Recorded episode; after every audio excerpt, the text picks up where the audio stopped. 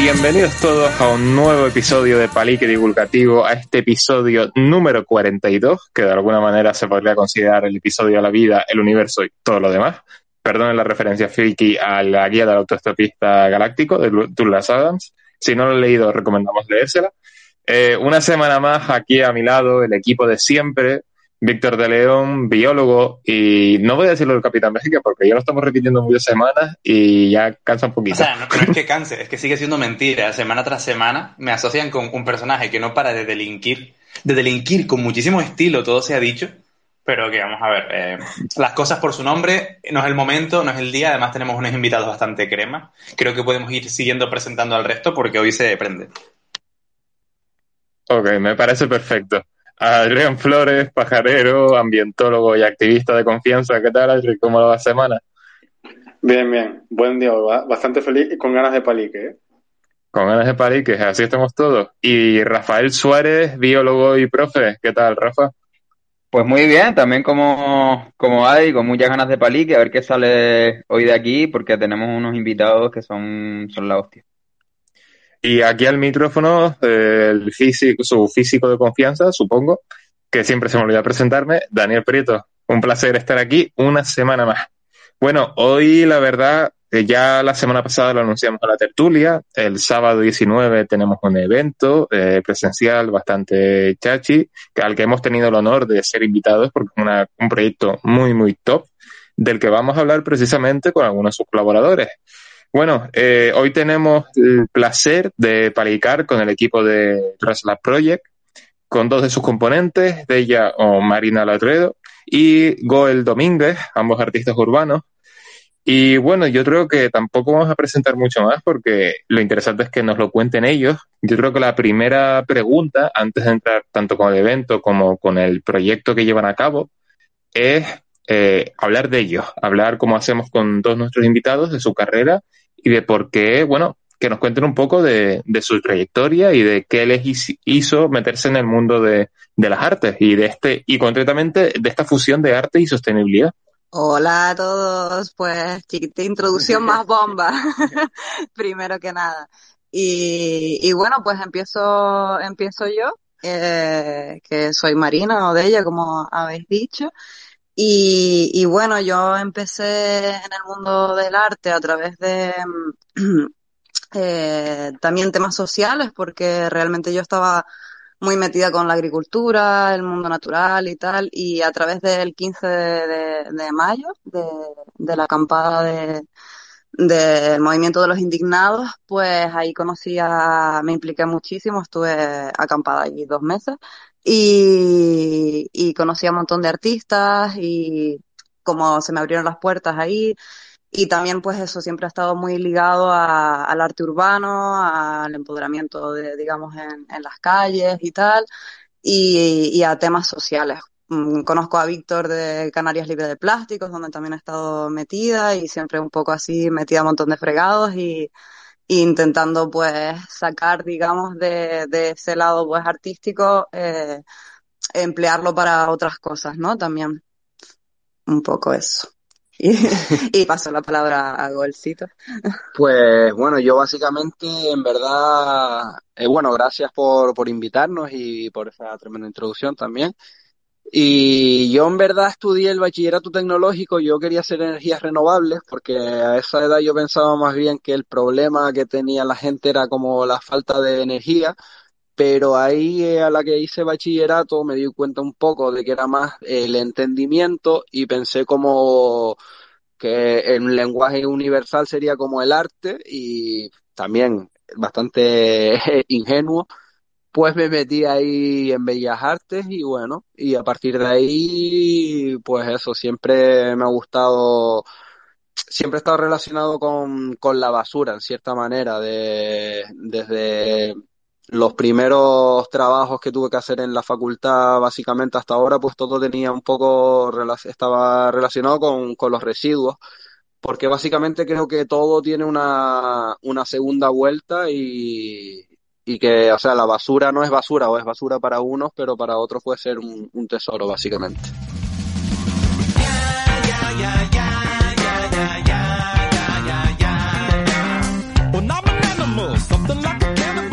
totalmente. Yo, de hecho, eh, ya lo dijo antes Marina, yo conocía a Goya Marina por Canales Libres de Plástico, que básicamente es una ONG que íbamos por ahí recogiendo playas y demás. Y esta gente era como la gente más crema de toda la ONG, porque no solo se dedicaban a recoger toda esa basura, sino que la reaprovechaban para hacer obras artísticas, para además como seguir financiando la propia ONG y demás, y le acaban dando un montón de vueltas a, a cosas que básicamente eran productos inservibles y lo convertían pues en obras pues que tenían evidentemente su valor y que gracias a eso la ONG seguía adelante. De hecho, una de las cosas que más me marcó cuando conocí en este caso a Marina fue una vez que no, creo que era, estábamos en una estación de Tizza de Santa Cruz y había una obra que era una oda al reciclaje y a los residuos y demás. Y me dijo, a ver, está muy guay, pero si te das cuenta, todas las bolsas y botellas que aparecen en esa obra pegadas están nuevas. O sea, eso no es basura. Han cogido un montón de bolsas de, de, Mercadona y las han pegado para decir que esto es obra con basura, cuando realmente es obra con plástico. Entonces, a mí me gusta mucho esta idea que tienen ellos de, oye, vamos a, a ser como honestos con nosotros mismos, a recoger todo este, toda la basura, lo que realmente es basura y darle una vuelta. Son como un poco unos artistas, entre comillas, de basura. Artistas, no, no iba a decir de mierda porque no es la palabra, aunque me gusta mucho la expresión. Pero, y claro, y, y, por aquí viene un poco también el, imagino que el concepto de Trash Lab, que es como mezclar este concepto de sostenibilidad con la basura. O sea, realmente, ¿qué es Trash Lab? Bueno, a ver, eh, es que Trash Lab es un montón de cosas, pero laboratorio de residuos, ¿no? Trash de basura y laboratorio eh, un poco eh, intenta ser un proceso, un proceso en el que, digamos, eh, artistas puedan tener oportunidad para hacer una investigación sobre cómo utilizar el, los residuos como material artístico, un proceso en el que eh, diferentes personas que están intentando tirar con objetivos comunes, pues se crean, crean sinergias, se ayudan entre ellos, eh, un proceso en el que otras personas pueden acercarse, ver, conocer, aprender y, creer. Y también nace desde, un instinto, un, una creencia nuestra de intentar unir, digamos, eh, la cultura más joven, digamos, ¿no? Con, con este discurso sobre sostenibilidad, en el que también eh, somos muy conscientes de que la sostenibilidad no es solo medioambiental, sino también es económica y social. Y de eso intentamos, eh, intentamos tratarlo mucho dentro de, de todos los proyectos que hacemos o, sí, por ejemplo, del, del propio festival que hicimos el año pasado, pues intentando mirar esos tres pilares, intentando ser coherentes con lo que hacemos, intentando pues lo típico, cuando tú vas a un sitio y, y, ves cómo están las, hechas las cosas y dices, coño, esto podría ser así, esto tendría más sentido, sería más honesto si fuera de esta manera, eh, pues intentando hacerlo nosotros, que hemos ten, tenido la oportunidad de, pues eso, crear esta marca y tener el apoyo suficiente para poder llevar a cabo estos, estos proyectos. Bueno, por un lado, sí, ah, perdón, sí. No, no, yo iba a decir que poco más tengo que añadir, porque creo que ya básicamente lo que pienso yo también.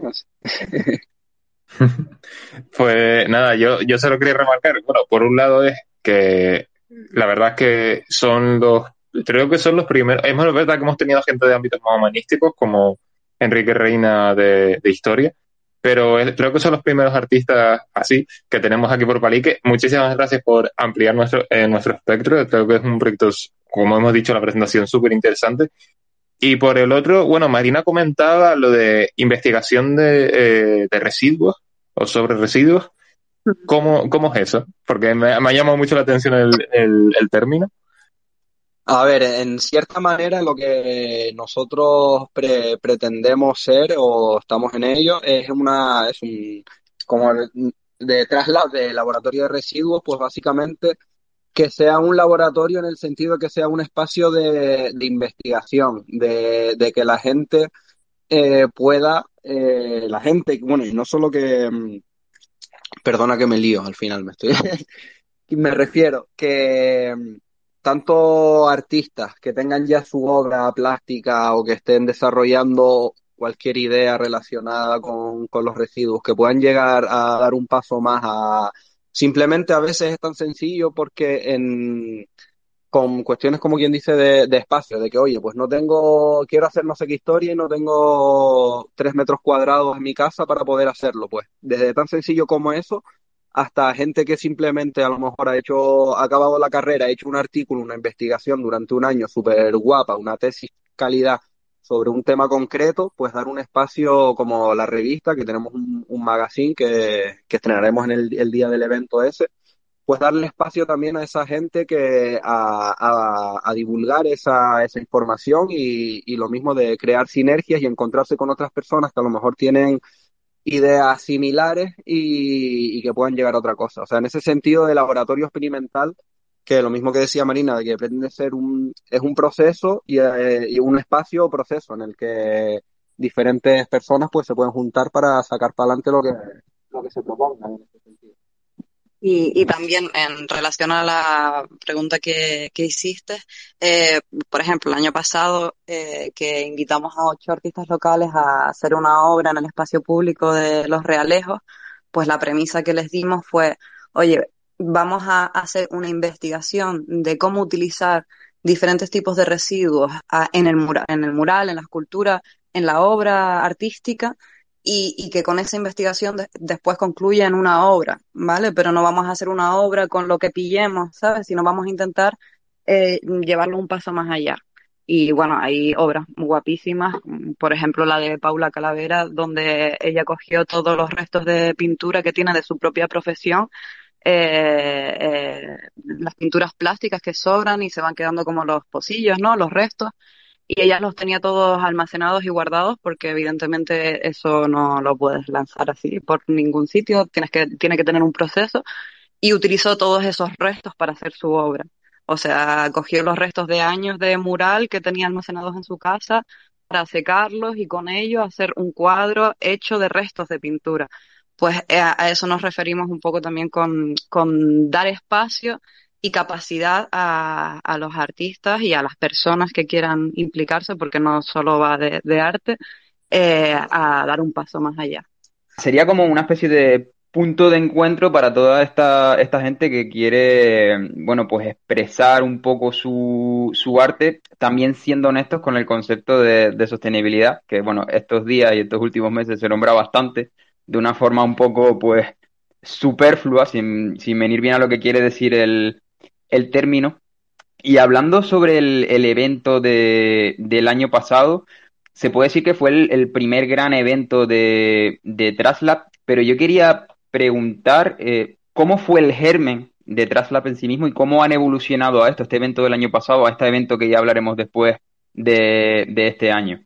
Pues el germen en sí parte de, de antes del COVID, de ir yo precisamente al, al ayuntamiento de, de, Los Realejos y hablar con, con Adolfo, que en su momento era concejal de, de Cultura, creo, y un poco plantearle de eso, de hacer algún tipo de obra con materiales reciclados, de intentar buscar cosas que se pueda dar otra vuelta y demás. Y básicamente, eh, pues le gustó la idea, de ahí me planteó como que yo hiciera una serie de obras y yo intenté dar un pasito más allá y aproveché de rodearme de gente maravillosa que, que ayudó a proyectar eso a, a otro nivel. Y en vez de, de hacer yo, pues, como quien dice, esas obras, pues de ahí salió la idea de, pues, primero de, era, iban a hacer solo las intervenciones en el espacio público y evolucionó gracias al equipo a también hacer un festival, a meterle todo el carácter también de divulgativo, de también sacar a la gente a caminar, por ejemplo, en un barranco a recoger basura, a tener un poquito de música, a tener talleres con niños y demás.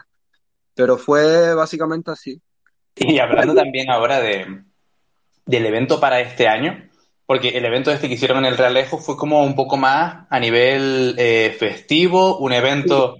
Que en su momento cuando oí de él yo pensé, ah, bueno, a lo mejor algo como, como el Biogaete o algo así por el estilo, pero este entendemos que es como el inicio a algo permanente, ¿no? A algo donde la gente pueda seguir trabajando y, y demás. O sea, ¿qué tienen planeado para este evento y cómo planean que esto se vaya manteniendo en el tiempo? Exacto, lo que hicimos el año pasado fue un festival de tres días, en el, digamos que también era como iba de la mano con, con el proyecto artístico, pero est- esta vez es un evento de inauguración y vamos a inaugurar este espacio eh, en, en la laguna que llamamos Laboratorio Recuperadora Artística de Residuos. Eh, y, y claro, la intención con, con este evento es abrir ese espacio, que las personas vengan a conocerlo, que puedan disfrutarlo, a tener una primer, un primer encuentro, ¿no? Eh, digamos, eh, lo que nosotros queremos finalmente es crear comunidad, ¿no? Y que los proyectos crezcan, que las personas bonitas que están haciendo cosas bonitas como ustedes, pues eh, eh, nos encontremos y podamos hacer crecer eh, más nuestros proyectos y las cosas que estamos haciendo. Y el espacio que, que estamos abriendo, que es el laboratorio, pues es un invernadero, un espacio maravilloso, bastante céntrico ahí en la, en la laguna. Y, y es un espacio que va a tener pues mucha vida. Esperamos eh, que haya pues eso, capacidad, que te- es un espacio que tenga capacidad de albergar eh, residuos, de, de guardarlos, de procesarlos y de poder dar talleres, de que vengan artistas a hacer residencias y, y un espacio de implicación y de creación, básicamente. Así que eso, y el- la intención del festival es unirnos, pasar un tiempo juntos y disfrutar un poco de, de esto que también llevamos un año construyendo y, y creemos que es muy importante esa parte de, de ocio para, para que se creen esos lazos, que se cree esa comunidad, que las personas se conozcan y, y lo vimos, lo vimos muchísimo en el, en el festival que hicimos el año pasado. Eh, tuvimos como ese espacio para que las personas que participaban, tanto eso, los profesores de universidad que venían a, a dar una ponencia, hasta los un DJ, las personas que estaban en el mercadillo, la señora de los quesos que, que estaba vendiendo sus cosas, pues tenían como un espacio y, y se generaron un montón de sinergias, un montón de lazos y creemos que es muy importante eso para, para poder seguir adelante con el proyecto. Y bueno, y este evento, para la gente que nos esté escuchando y no se haya enterado de, de en qué consiste, bueno, ya se ha enterado de qué consiste si nos está escuchando, pero si se puede, puede asistir, o sea, es entrada libre, ¿dónde es un poco para, para animar aquí a, todo el mundo a, a acercarse? Obviamente nosotros vamos a dar la- bastante la lata esta semanita que queda, pero bueno, si quieren comentarlo un poco. Próximo 19 de noviembre, calle Wenceslao. Pe- pensé que era radio real, eh, te lo juro. Hostia. No, no me lo esperaba para nada, ¿eh? Básicamente eso, el próximo 19 de noviembre, como decía Marina, eh, vamos a inaugurar eh, este laboratorio, que este espacio, este taller, que también pretende ser un poco más allá de simplemente ese espacio físico, como estábamos hablando, es un espacio, eh, en, a ver, físico está claro, ¿no? Porque está ahí, es un invernadero, pero me refiero con la revista, con la web, con, con, es un espacio para que realmente lo que hablaba ella es generar comunidad. La idea es que, oye, hay gente que tiene ideas, que quiere hacer cosas, pues, y que están más o menos relacionadas con, con lo mismo que lo que estamos todos, pues, ¿por qué no unirnos y hacer esto un poquito más, más grande? Y en relación a, a todo eso, pues nada, el 19 de noviembre, perdona que me lío, en calle Wenceslao Llanes, que eso es a cinco minutos caminando desde la Concepción, es el Centro Atlántico de la Juventud, pues de, de 12 a 7 vamos a estar allí inaugurando ese espacio. Va a ser una cosa más sencilla en relación al, a lo que hablamos del festival de, del año pasado, que fueron eh, tres días, porque básicamente eso va a ser una inauguración y un hola, aquí estamos, bienvenidos, bienvenidas, y vamos a ver lo que sale de esto. Y a partir de ahí, pues como quien dice lo que surja, vamos a tener una batalla de, de break eh, y también vamos a tenerles a ustedes allí palicando un ratito. Vamos a mostrar un poco lo que es el espacio, a presentar la, la revista que tenemos. Y hay paella vegana. Hay una paella a la mitad porque empieza eso a, las 11, por si la gente se quiere quedar allí, tenemos paella. Y después cerramos con, con DJ Ictra, que va a estar dando un poquito de, de ritmito, pero vamos, que nos vamos tempranito, es una cosa sencilla básicamente para conocernos y presentar el espacio. Nada, invitamos a, a todos los oyentes. Bueno, el aforo es limitado, son 100 personas, pero bueno, igualmente invitamos a todos los oyentes a que, a que se pasen por ahí. Y la entrada es libre hasta completar el aforo, no hay que coger tickets ni nada, ya vas allí y listo. Correcto. Sí, yo, yo quería decir que yo, yo no veo ningún motivo para no ir. O sea, es que tienen todo. Tienen música, tienen comida, eh, tienen break, tienen la, la presentación de la revista, la presentación del espacio. Es que, o sea, toquen el palo que toquen. O sea, yo es que ve- veo motivos por todos lados para ir. Y se me olvidó decir que también vamos a hacer un taller de paper toys, de papiroflex y así para los más pequeños, si se quieren entretener, a pintar algunas especies autóctonas, autóctonas también tocadas por nosotros, al final es papel y hacemos lo que podemos, ¿no? No Eh, a ver, para los más pequeños y vistos, ¿sabes? Que que Exacto, eh, eso, eh, eso iba a comentar. Si, si está limitado para los más pequeños, nos podemos sumar en algún momento. viene, No, no, aquí, aquí todo el que quiera, la edad es como el Lego, de, de 3 a 99, que también hay ya memes de la señora más de 99 con cara triste, pero bueno, se sobreentiende que es que quiera aprovecharla. se, se viene vejeque papirofléxico. Ya está, ya guapísimo. Pero a ver, es que haría falta muchísimo papel para hacer un vejeque. ¿eh? Eso es verdad, bueno. Eso, eso sí es verdad. Tomo nota. Mira, yo íbamos creo- a hacer, realmente íbamos a hacer un cardón también, porque tenemos una ballena y, y un pinzón azul, y vamos a hacer un cardón, pero estamos a mil cosas y estamos ahí a ver. Pero Yo, yo me sumaría, yo me sumaría, pero creo que soy contraproducente total. O sea, yo suspendí plástica en el instituto. O sea, ese es el nivel. Entonces, lo más Pero torpe. te lo ponemos fácil, ¿eh? Esto es lo bueno de la sinergia. Tú, tú dices cómo, cómo se llama y yo lo pinto. Eso ya me parece más factible, ¿eh? Así porque funciona la ciencia. Cada uno pone su granito de arena. Sí, y quería también, bueno, resaltar, eh, eh, porque bueno, Víctor y yo ya hemos tenido la suerte de acudir al, al espacio y, y bueno, yo por mi parte resaltar la, la ilusión, el trabajo que están haciendo allí, porque llevan ustedes un tiempo trabajando. Eh, bueno, cuando estuvimos hablando nos comentaron que eso allí pues era un espacio dedicado a, a otra cosa, prácticamente no se estaba utilizando y ustedes lo están reconvirtiendo, realmente lo están reutilizando para, para este proyecto. La verdad que les notamos muchísima ilusión con ello y, y nada, queríamos también decirles nuestra, nuestra admiración y que les está quedando de locos también, obviamente. Y, y hay, bueno, tienen en Instagram, ¿no? Un vídeo con el currazo, o sea que. Es- esa es la primera parte. Ahora vamos, te- todavía te- tengo que hacer un reel de la segunda parte para que aparezca. Pero bueno, igual pondremos alguna fotito de cuando, cuando llegamos, cómo estaba aquello.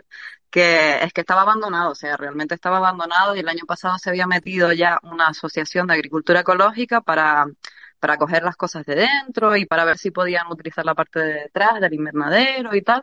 Pero vamos, que para poder entrar tuvieron que reventar la puerta a masazos, que después nosotros tuvimos que arreglarla y soldarla y todo eso. Eh, reventar la puerta a masazos, eh, sacar de allí eh, no sé cuántas zarzas, porque eso era prácticamente zarzas, y era una locura.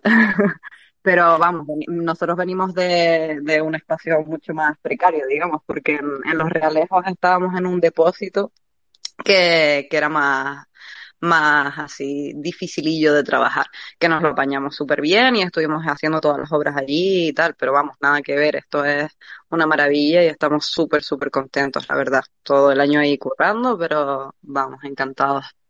Tengo que decir que estaba a punto de meterme en follones y volverme incendiario otra vez. Y no sé si es el capítulo para eso, ¿eh? Tú dale, Adri. Bueno, luego nos volvemos incendiarios, pero porque creo que hay cositas que comentar desde, también desde el plano artístico. Va, me, me- me lo, me lo guardo para luego. Vale, vale. Nada, yo quería hacer un, bueno, eh, claro, todo ese, todo ese espacio que han transformado ahora en el, en el, en el lugar que van a presentar el sábado 19 y que han definido, como comentaba Marina antes, en, una, en un laboratorio, laboratorio recuperador de residuos, si no me equivoco, perdón. Eh, claro, la pregunta, bueno, hemos visto vídeos, si van a las redes de TransLab, sobre todo en Instagram, vídeos de transformando botellas en, en, en hilo para, para impresión 3D. O sea, entiendo cómo, cómo es este proceso, el tema, qué, en qué consiste una, un- una recuperadora de residuos artística. Y bueno, para, para que los oyentes un poco lo, se, Mm. se enteren. Bueno, mira, básicamente tú ves cuando estás usando Instagram y vas dándole para arriba, para arriba, que ves reel o lo que sea, y de repente te sale una cosa que dice, coño, mira tú, qué calidad, tal, no sé qué. Como por ejemplo puede ser que transforman una botella en, en un hilo y que después ese hilo además lo puedes transformar en un en, en el filamento que necesita la impresora 3D. Pues desde eso hasta, vaya, que me hago un horno en casa, meto las latas de cerveza que me bebo o de Coca-Cola, cada uno da su rollo, o de, de lo que sea. Y que saco fundo el aluminio y con esto puedo hacer lo que quiera. Pues eso. O tan sencillo como lo primero que, que supongo, entiendo yo que casi todos lo de aquí, o sea, todo el mundo lo habrá hecho alguna vez que, por lo menos en clase o tal, de cojo papel, lo meto en agua, lo doy con la batidora, después un pisco de cola o lo que sea, y me hago papel reciclado, saco otros papeles, otros tal. Pues desde ahí, pues todo lo que podamos, y el vidrio, pues lo típico también, de si puedo cortarlo, desde tienes un torno que lo puedes doblar, que lo, que lo puedes doblar, no, que lo puedes limar para tal, para dejarlo mejor, pues eso. Básicamente viene siendo eh, todo esto que está aquí, también esto viene quizás un poco de que, bueno, iba a decir todos, yo creo que a lo mejor soy yo, pero yo creo que un poquito todos tenemos ese rollito de Diógenes y de todo vale para algo. Mi abuela por lo menos lo, lo pensaba así y yo también. Entonces es eso. Y vivimos en un mundo que está rodeado de basura. Siempre va a haber, de lo que va a haber más siempre seguro es basura.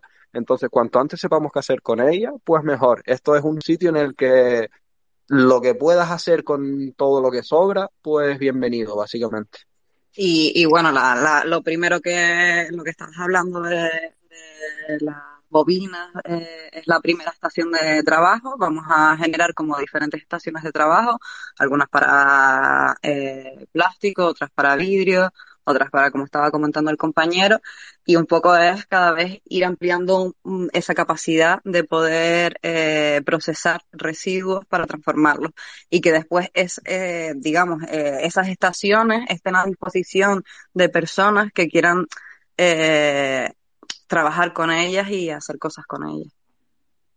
Yo tengo que decir que a mí todo esto me suena a, a, una de las prácticas que tuve en la carrera que me pareció, o sea, una de las más flipantes, que es precisamente hacíamos eh, algo como eso, ¿no? Convertíamos eh, PET en nylon y, y me acuerdo que por ese entonces me pareció una locura, en plan, ¿sabes? Que te das cuenta, rollo, tío, esto que lo acabamos de sacar de botellas de agua que vamos a tirar a la basura, ¿sabes?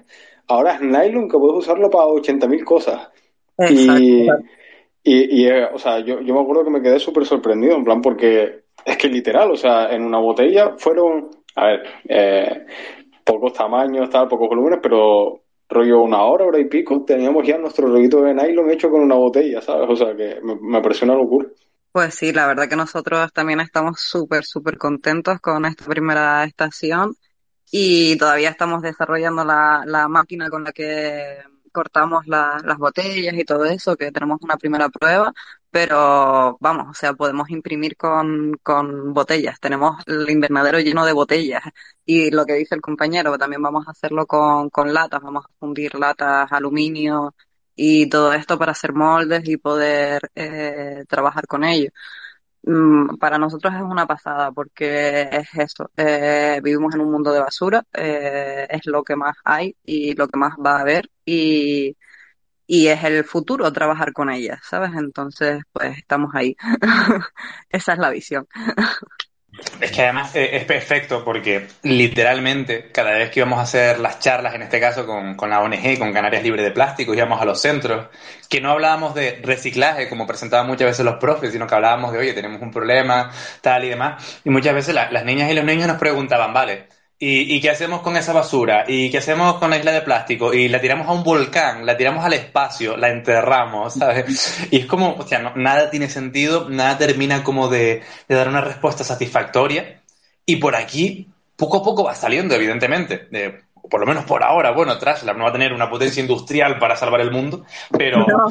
¿saben ese momento en el que estás de fiesta con unos colegas, que cada uno se traiga algo y demás? Y terminas la fiesta y cada uno se tiene que llevar una bolsa de basura entera por todo lo que se ha acumulado entre que si en la empanadilla vegetal, las latas de Coca-Cola, etcétera y demás. Imagínense, para los que nos están escuchando, coger toda esa basura y decir, no, no, no, aquí residuo cero, todo esto lo vamos a reaprovechar para hacer eso, para hacer nylon, para hacer bloques, para hacer arte, para hacer lo que haga falta. Es que tiene una potencialidad increíble. Y además, ese factor social que tiene TrustLab, que no es solo de, oye, tenemos esto para nosotros, sino en plan, bueno, eh, vamos a ver, esto está abierto para que la gente venga, para que la gente reflexione, para que la gente investigue y demás, siempre dentro de, ciertos márgenes de, calidad y demás, que tampoco vaya a llegar ningún loco de repente a decir, bueno, pues yo quiero reciclar mi caca, ¿sabes? Vamos a ver, eh, fundamentos siempre y demás.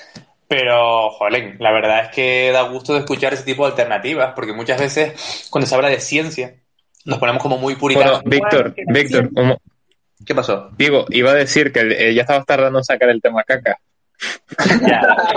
Joder, es que me, me, mata, me mata. Yo casi, casi, interrumpo ahí porque en verdad el que quiera reciclar caca en su casa que se ponga un, que cague en un cubo y le ponga otro cubo arriba y de ahí le ponga una salida de metano o sea, le, le, pongan una manguerita al camping gas que funciona, ¿eh? Sí, eso lo tenía yo en, en, la casa del campo. En la casa del campo teníamos un baño seco y la, los residuos del baño seco lo utilizábamos para transformar los metanos. Así que, Víctor, bien.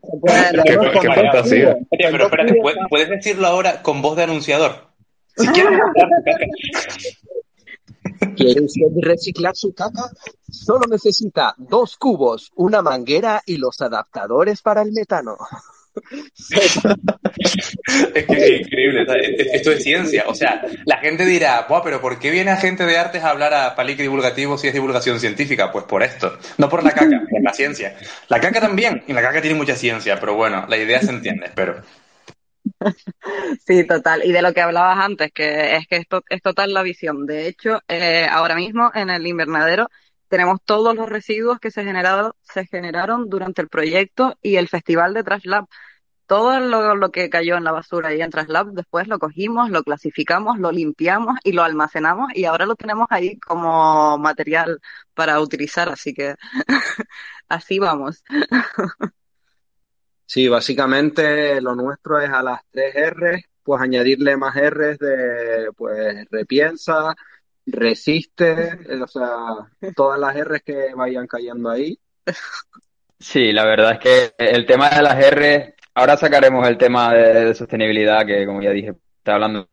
Yo ahora, por, por curiosidad, es evidente que la creadora pues se está poniendo en marcha, que llega un trabajo que es un, una visión de, futuro, vamos a decirlo así, pero ¿tienen algún, algún sueño, alguna mm, expectativa a, lo mejor a años vista al futuro de Traslab, algo que, le, que les alguna idea que por lo que sea todavía no, no puede fructificar, vamos a decirlo así. Evidentemente la recuperadora, pues muchísimo, somos súper fan, pero ¿tienen algo que les, les gustaría hacer, algún sueño?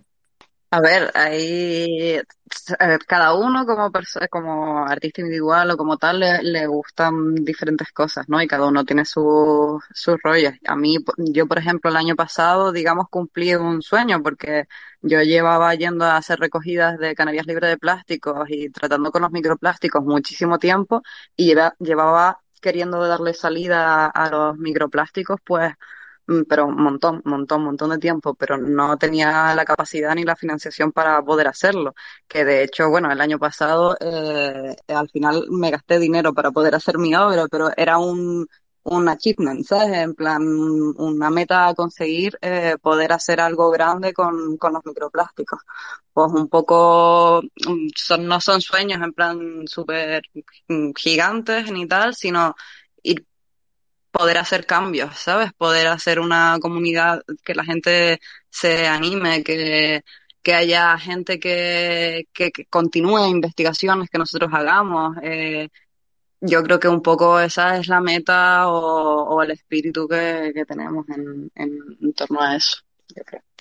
yo, si es por ponerlo en ideal y tal, o sea, yo de tiempo atrás eh, pensaba, digo, joder, mi, uno de mis estos ideales sería tener un, una nave gigantesca y mm, que mis colegas trabajaran con furgonas buscando, ¿sabes? Recogiendo todo lo que ven por ahí y tal. Es como un rollo muy, muy así, muy banal. Si me lo dices ahora proyectado dentro de esto tal, pues me gustaría eso, pues básicamente que Traslab no fuera un invernadero, sino fuera una nave y que hubiera pues los típicos electricistas, eh, bueno, electricistas más bien, gente de electrónica, que gente que se ha quedado sin curro, en verdad, de que ya no se arreglan las teles, por ejemplo, pues que fuera una recuperadora, pero ya no fuera una recuperadora artística, sino que fuera una recuperadora, en plan, a ver, aquí las cosas para ir a la basura tienen que tener un criterio y no se va todo a la basura, las cosas tienen que venir primero por aquí. Y ahí hay gente preparada que simplemente las eh, recupera y las vuelve a, dar uso. Le quitaría la parte artística, que es a lo que yo me dedico, y lo dejaría, si es por sueño, en eso.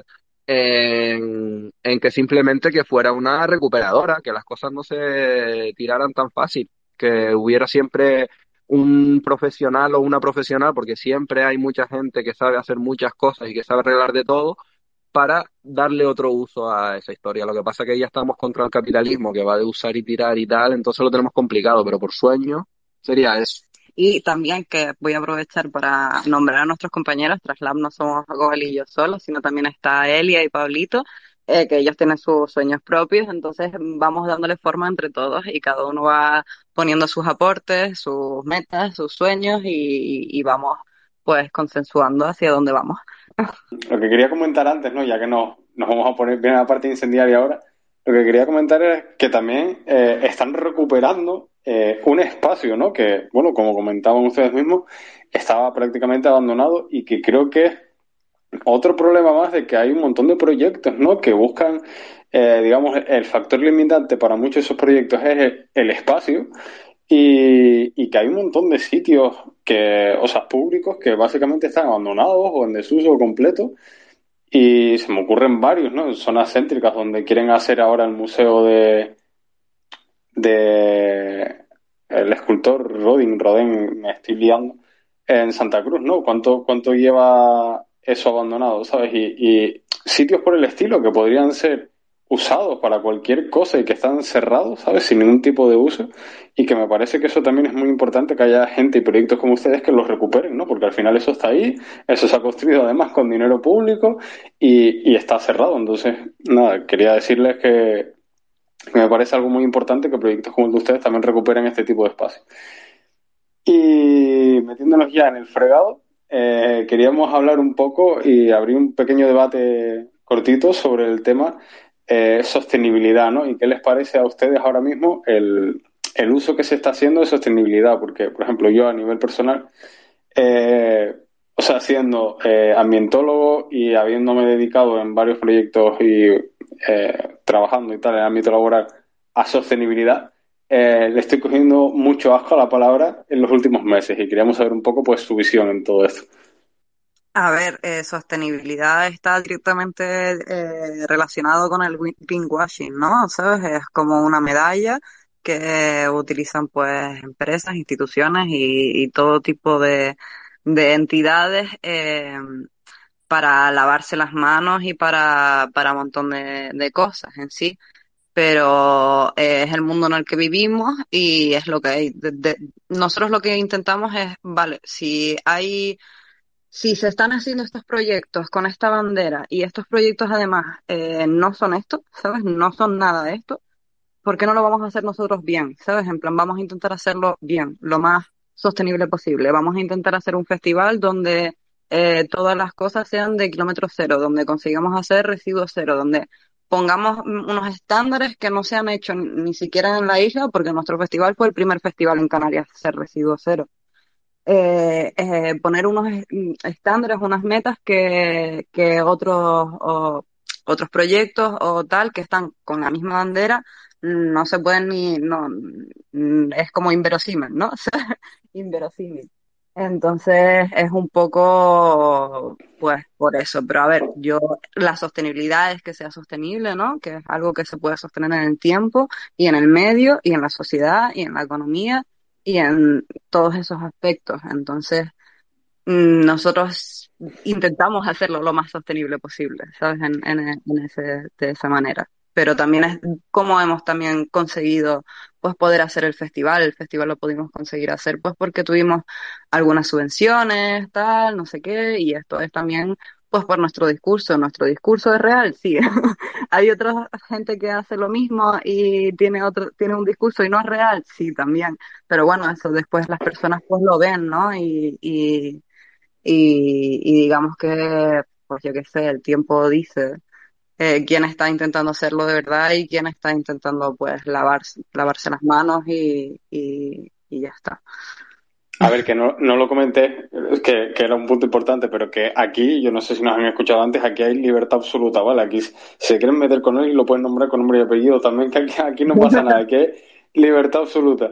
Eh, y es un poco a lo que me refería, ¿no? Yo creo que igual eh, lo veo como que puede crear, o sea, puede ser peligroso porque al final eh, puede crear rechazo hacia esos proyectos que realmente son sostenibles, pues el ver, ¿sabes? El que la gente asocia palabras como sostenibilidad con todo lo que se está asociando sostenibilidad, por lo menos aquí en Canarias. Entonces, creo que eso luego a proyectos que de verdad son sostenibles y que usen esa palabra, igual luego les crea rechazo si la gente no indaga del todo en esos proyectos. Y, nada, o sea, es, mi opinión totalmente subjetiva, no, no es nada. No, sí, sí, sí, total. O sea, vivimos en, estamos en un momento súper duro eh, en Canarias y en el mundo, ¿sabes? Porque, vamos, nos estamos yendo en picado nosotros mismos, ahogándonos. Eh, y, evidentemente, pues hay un montón de... Es muy lucrativo, ¿sabes? En plan, todos los desastres, ya sea la guerra, el COVID y el cambio climático, todos son muy lucrativos. Entonces va a haber siempre un montón de agentes externos intentando... Eh, eh, pues desvirtuar todo eso, ¿no? Y, y, y tal, pero pero a ver, al final en la RAE, ¿qué es sostenibilidad? Es que es sostenible.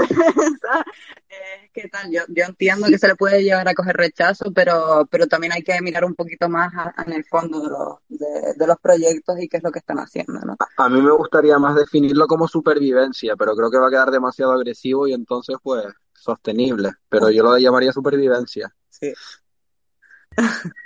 Sí, incluso yo creo que es un poco el, ya por un lado, el término, lo manchado que está el término sostenibilidad, no solo por instituciones privadas, sino también públicas, que no voy a poner nombres, que sostenibilidad el término está manchado porque al final eh, tener, encima son eventos que se presumen como sostenibles, eh, eventos con un poder económico detrás muy, muy importante, que se pueden dar muchos bombos incluso tapando a otros proyectos verdaderamente sostenibles y más pequeños y por los que hay que darle mucha voz, sino que además luego el, lo que decía Gol, que en el sentido de, de, de, esa, de esa supervivencia, es decir, definirlo como supervivencia que puede generar malestar en el público, pero yo creo que estamos en un punto en el que ya es la única forma de, de mover a la gente, porque estamos, ok, y es lo que, lo que ha dicho Víctor en otros programas, el término ecoansiedad pero es que es eso, o actúas o al final la, la, ansiedad va a pasar a un dolor real. Entonces,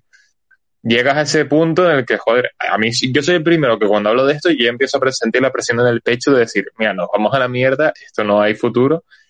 Pero, de, pero luego lo pienso fijamente y dices, sí, mira, sí lo hay, eh, todavía no estamos, estamos a tiempo, pero hay que moverse, hay que empezar a hacer cosas, a dar la lata y a, dar voz a toda esa gente que, que, de verdad está haciendo algo por, por salvarnos, por so, sobrevivir. Sí, no, y vamos a ver, eh, Traslab no viene a salvar a nadie aquí, eso te, te, lo digo ya, nosotros venimos un poco a decir, oye, eh, o nos unimos e intentamos hacer algo, o, o, o aquí nos quedamos cada uno en su hueso, o sea, sostenibilidad, pues para mí, tengo una camisa ahora de Play Color, que es de de graph mapping, pero de hace, del colectivo que tenía antes de ser, bueno, sí, antes de ser graph mapping, o sea, tiene tres agujeros por, a, por un lado, esta camisa tiene 10 años y la tengo puesta todavía y me encanta y está agujereada y me sirve, aquí hace un clima que no necesito una camisa, o sea, los tres agujeros no me van a hacer una diferencia o no, y tampoco es que diga la gente que vaya de grunge o que vaya de por Dios era por ahí o como lo quieras llamar, o sea, cada uno con su movida y cómo se quiere organizar. Pero vamos, que sostenibilidad, tú nombras ahora ODS o nombras eh, Agenda 2030 o nombras eso, depende en dónde lo estés nombrando y depende con qué organismos tal. Lo que pasa que, claro, evidentemente que ya pasamos un rollo de, de política, de que es que es otro, otro lenguaje, pero después más allá de eso, que no es lo que nos interesa, eso también es un medio al final para llegar a, a lo que realmente queremos hacer.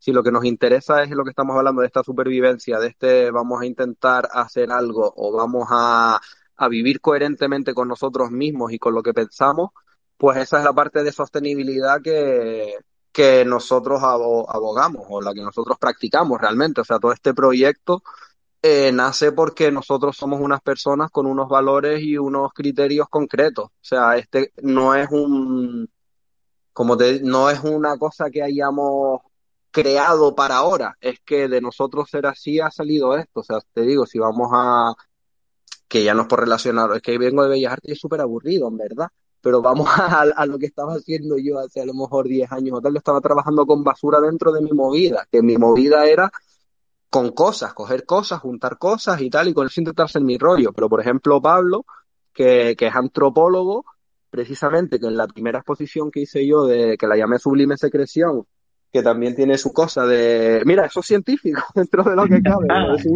Lo de, sublime, no, pero lo de secreción sí, como eso que vamos dejando, ese rastro, pues cuando yo a Pablo le, le, le, planteé todo esto, él desde su punto de vista sociólogo antropológico, se hizo su, su primer estudio de la basura en el norte de Tenerife. O sea, eso lo tengo por ahí. De hecho, en Traslab, en el laboratorio, tenemos de que cosas que he tenido yo guardadas y que le ha dado la humedad y que se ha transformado básicamente en mo, pues tengo ese estudio casi pegado, pero que se pueden todavía pasar las páginas ahí del 2009 o algo así. Pues entonces, Ahí estaba Pablo con su visión antropológica, sociológica, haciendo un estudio de los usos de la basura en el norte de Tenerife, y yo estaba pues juntando esa basura e intentando hacer algo con, con esa como lo que podía, que mi manera era más pues más plástica.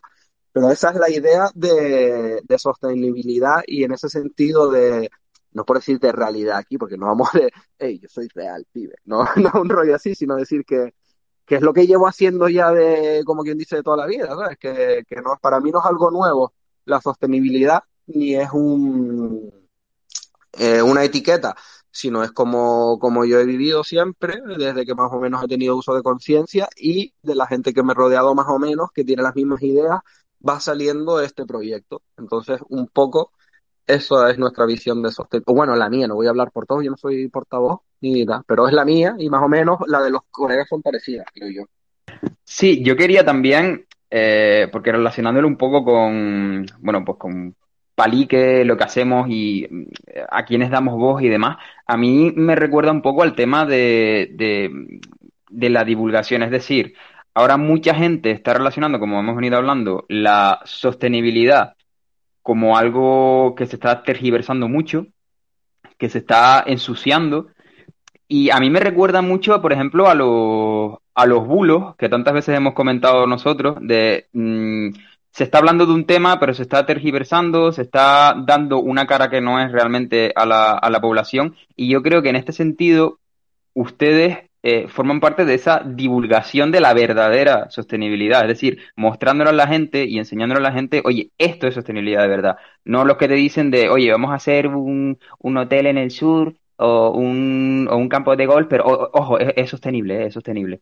¿Sabes? Es como claro. esa, esa, esa, esa verdadera eh, sostenibilidad, como cuando, por ejemplo, se enseña a los, a los chiquillos en los colegios las tres R, pero luego realmente no se aplica bien o no se, eh, no se demuestra empíricamente, oye, vamos a reducir de verdad aquí, vamos a, reutilizar de verdad aquí. El reciclar lo dejamos, eh, por final, vamos a empezar por reducir y reutilizar, que son las que menos se, se suelen ver. Pero ese, esa divulgación de la verdadera sostenibilidad, yo me quedo mucho con, con eso, ya que pues, a nosotros nos encanta la divulgación, pues para relacionarlo. Mira, yo te voy a hablar de un evento que me acabas de recordar con lo de que no aplicarlo la, a, la realidad. El año pasado estuve en un evento de sostenibilidad, no, aquí sí que no voy a mojarme, un evento de sostenibilidad y el catering estaba todo, cada cosa del catering envuelta en su cajita de plástico. O sea, es que este es el nivel. Entonces es como un poco, mira, o sea, yo a qué vengo aquí. O sea, ¿a qué vengo? Porque, ¿sabes? Es, rollo, si ustedes, que se supone que son quienes organizan el evento y todo esto y tal, y me lo envuelven todo, absolutamente todo en plástico, o sea, es como, tío. Es sin sentido, completamente. Pues mira, apuntar en relación a, a catering y tal. Tenemos un montón de platos de cerámica en el invernadero y dan para 100, pero por medidas sanitarias no podemos usar nuestros platos, porque mi idea era, y yo lo estoy diciendo, pues fregamos 100 platos, son 100 platos y come 100 gente, ojalá coma 100 No nos gente y fregamos dejado, 100 no platos. No podemos utilizar Sí, o sea. Tenemos Sí. cartón. Y, y después también, segunda opción, los platos eh, estaban de, de bambú, que eran 50, o sea, la diferencia de precios era, era abismal en relación a unos platos de cartón. ¿Qué vamos a hacer? Pues vamos a usar los malditos platos de cartón, vamos a lavar los platos de cartón y reutilizaremos los platos de cartón, no para comer, para comer, Pero sí pero, usa. pero, pero la condición que se que vayamos a fundir de aluminio, lo que deberíamos es hacernos un plato de aluminio para el próximo evento y ya se lo regala a la peña y que lo use bajo su propia tal. O sea, yo te doy la paella, si quieres, trae tu plato, que el plato te lo doy yo de aluminio, que lo hemos hecho, y ya te lo echas aquí. Si tú quieres, bajo tu propio riesgo, porque no puedo usar mi plato de cerámico y lavarlo. Esa es otra de las cosas de que al final, si nosotros nos movemos en un entorno Sí, nos movemos en un entorno que está politizado, que está, está totalmente, nor- o sea, normalizado, no, porque no es la palabra, porque decir de normas, ¿sabes? Que sí, hay muchas reglas que las cosas no pueden ser tal. Si, si fuera en mi casa, ya te digo yo cómo haría las cosas, pero cuando te tienes que adaptar a cosas así, pues al final tienes, tengo que comprar platos de cartón. Y además tengo que comprar platos de cartón porque los otros son demasiado caros Dios, y no ¿para qué dijeron platos? O sea, los platos los compramos hoy y no veas la, el trauma que lleva. Pi- Pido perdón, pido perdón. No, no. Ay, Dios. Pues eh, sí, yo qué sé, nosotros hemos intentado hacer todo dentro de to- las posibilidades que tenemos y dentro del el, el margen que, que nos dan, intentamos hacer todo lo más coherente y sostenible posible. Sostenible, sostenible, no sé, porque eh, como decimos, pues vivimos en un mundo que tendrían que cambiar muchas cosas para que las cosas fueran realmente sostenibles y dentro de todo su, dentro de todo su eh, amplio abanico, pero sí por lo menos lo más sostenible dentro de nuestras posibilidades y lo más coherente dentro de nuestras posibilidades.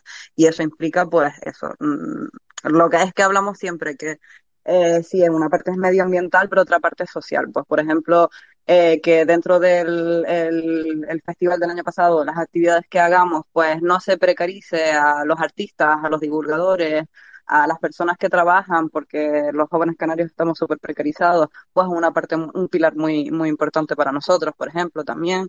Eh, que las cosas sean lo más dentro de lo que posiblemente de kilómetro cero, eh, lo más artesanales posibles, pues también es un pilar, digamos, de a la hora de hacer las cosas y de organizar las cosas. Y, y bueno, y, y así.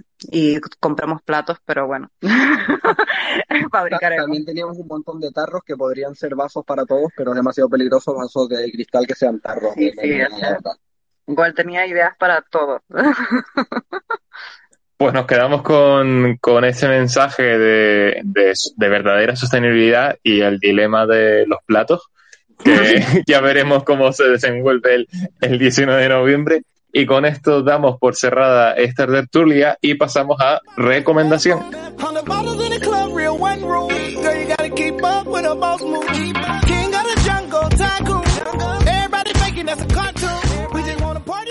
Bueno, la recomendación de hoy, como bueno, ya como todos los oyentes saben, todas las semanas recomendamos un producto de divulgación. En este caso, la recomendación de la semana yo creo que es bastante clara y viene de la mano de Víctor. Así que, Víctor, ¿qué, qué nos traes? Sea, ¿sabes lo que pasa? Que, vamos a ver.